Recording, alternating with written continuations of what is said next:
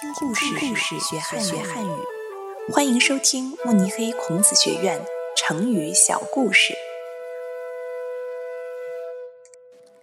疑人偷斧。从前有一个人丢了一把斧子，怎么找也找不到。他怀疑是邻居偷的，却一直找不到证据。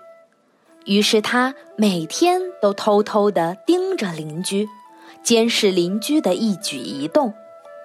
好几天过去了，虽然他始终没发现邻居偷斧子的证据，但是他总觉得邻居越看越像小偷。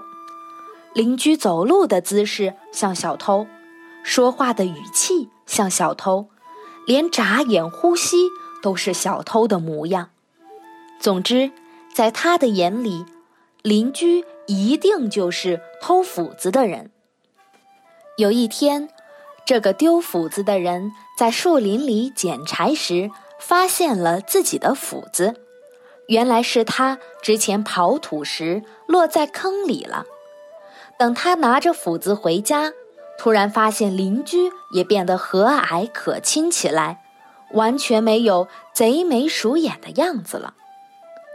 邻居的言行举止。并没有变化，但是在丢斧子的人眼里却前后判若两人。这个故事告诉我们，成见是人们正确认识事物的大敌。